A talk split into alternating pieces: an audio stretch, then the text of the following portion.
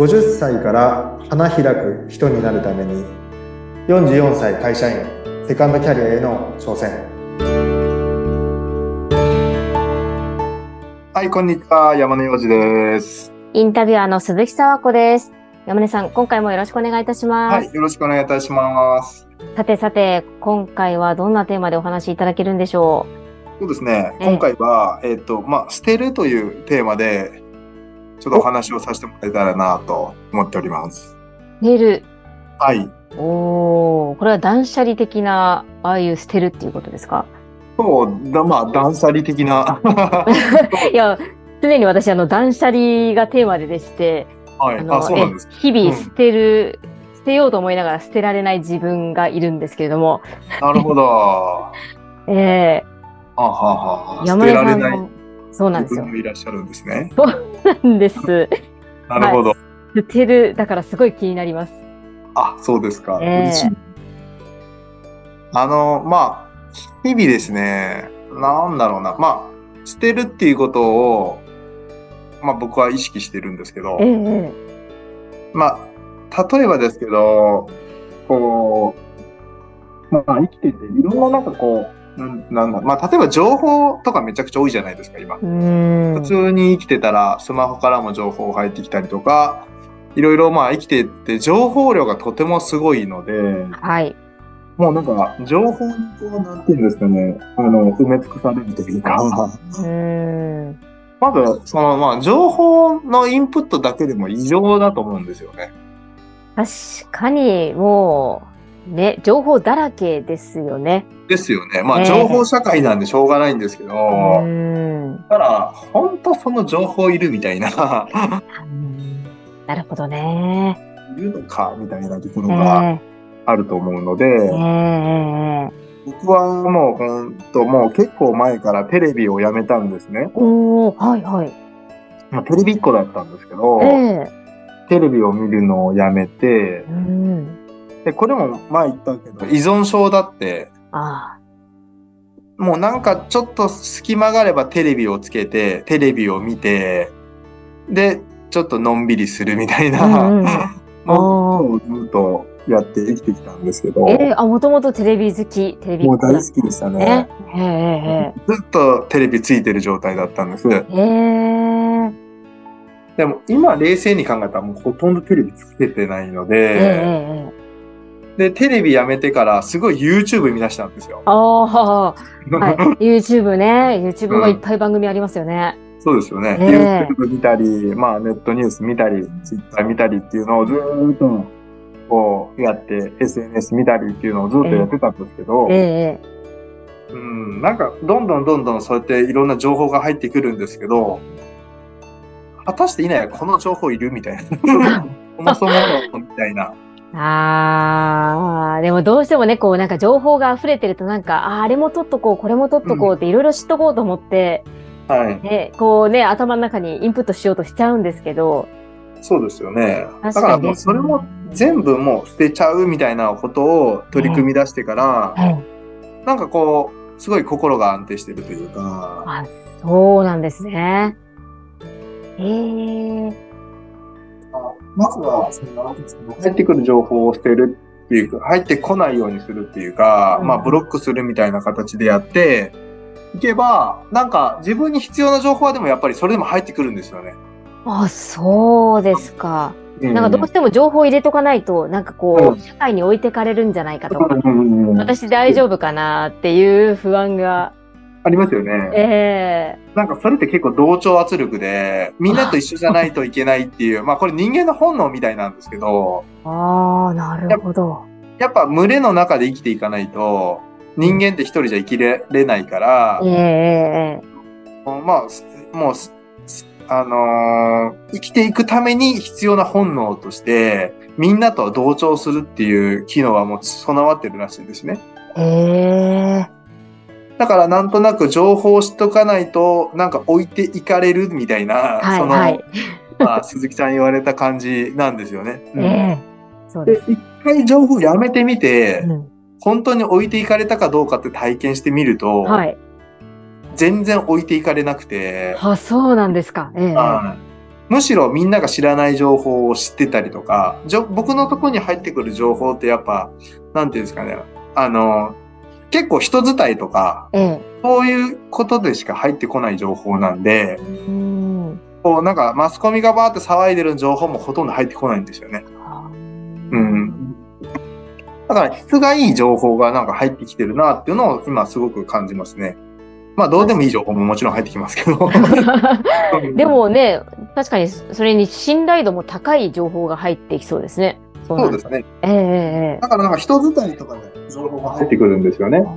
だから、その、人伝い、まあだから人伝いで合ってる人、リアルな人の情報しか入ってこないから、ええすごい大事な情報じゃないですか。例えば隣のご近所さんの旦那さんが、あのーちょっと体調が悪いとかう、んうんうんうんそっちの情報めちゃくちゃ大事じゃないですか。それはそうですね。ご近所付き合いにおいても大事ですね。そうですよね。え自分にとって必要な情報で実はそれじゃないですかえ。う。ーん。まあ、ね、なんか女優が不倫したとか、なんか、そんな情報、自分の生活にとって何の役にも立たないけど、いや、全く関係ないですね。ですよね、うん隣の人が病気してるとか、あの、何々さんがちょっと悩んでるとか、うんそういった情報の方が結構重要だと思うのうで、わ確かにそうですね。気づくと。考えるとそうですね。そうそう。ねなんかそれをちゃんと捨て、捨てることができれば、そういう情報が入ってくるっていう、自分の中でそういう成功事例ができると、あ、なんかもうこの情報いらないや、みたいな、あの、マスコミが喋ってる情報だったりとか、もうほんといらないやってなって、うん。えええ必要な情報だけがボンボン入ってくるので、僕にとって。ええええだから、その、すごい意味があるな、っていうふうに思っているんですね。えなるほど。やっぱりうん捨てるっていうのがまず、じゃあ大事ってことなんですね。そうですね。うん。すごい大事だ。まあもうなんか捨て、捨てるために生きているっていう風にした方がいいぐらい、うん、ええそんなに。うん、じゃないかなって、最近はすごく思いますね。それはじゃあ情報だけでなくてもやっぱり捨てるっていうキーワードは大事な。ことなんですかねねやっぱ自分のこう、ね、不安だったりとか、いろんな思いがあるじゃないですか。執着っていうんですかね。うん、うんそういうのも、そういうのがなんか不幸の原因じゃないですか、そもそも。なんかこうしないといけないみたいな。そうですね。なんでしょうね。常になんかね、不安とか悩みって、まあ皆さんもお持ちだと思いますし、私もありますけど、はそうか、それは元をたどれば、どっから生まれてるんだっていう話ですよね。そうなんですよ。例えば子供が、えっ、と、なんだろうな。子供はこうしないといけない。例えば勉強しないといけない。うーん。それはなんでかっていうと、将来立派な大人になってもらいたいから、勉強しないといけないって多分思ってる人って結構世の中多いと思うんですけど、ええええでも本当にじゃあ勉強している人が立派な大人になっているのかって考えていったときに、うん、じゃあどうなのかって言ってったら、やっぱ僕いろ、大人になっていろんな大人見てきましたけど、えすっごい勉強できるから立派な大人になってるって人ってあんまり実は見たことなくて、えうーん、確かにそこあんま関係ないですね。勉強関係ないですよね。ね関係ないですね。実は関係ないんだけど、その、こうないといけないっていう、その尺度がめちゃくちゃ多分、いっぱい世の中に詰まっていて、えええで、さっきの同調圧力でそういうふうに、みみんながそう思ってるからっていうので、自分もなんとかいけないっていうので多分いっぱいあるんだと思うんですよね。そうですね。あります。ええで、それが、その、どうでもいい対象だったら、ええ多分それがそこまで出ない、出ないと思うんですよ。何々しないといけないっていうのは。ええだって、隣のね、旦那さんが、例えば、あの、不倫してても、そ いいじゃないですか、別うに。ん、関係ないですからね。関係ないですから、ええあんなのちょっと面白いじゃないですか、なんか。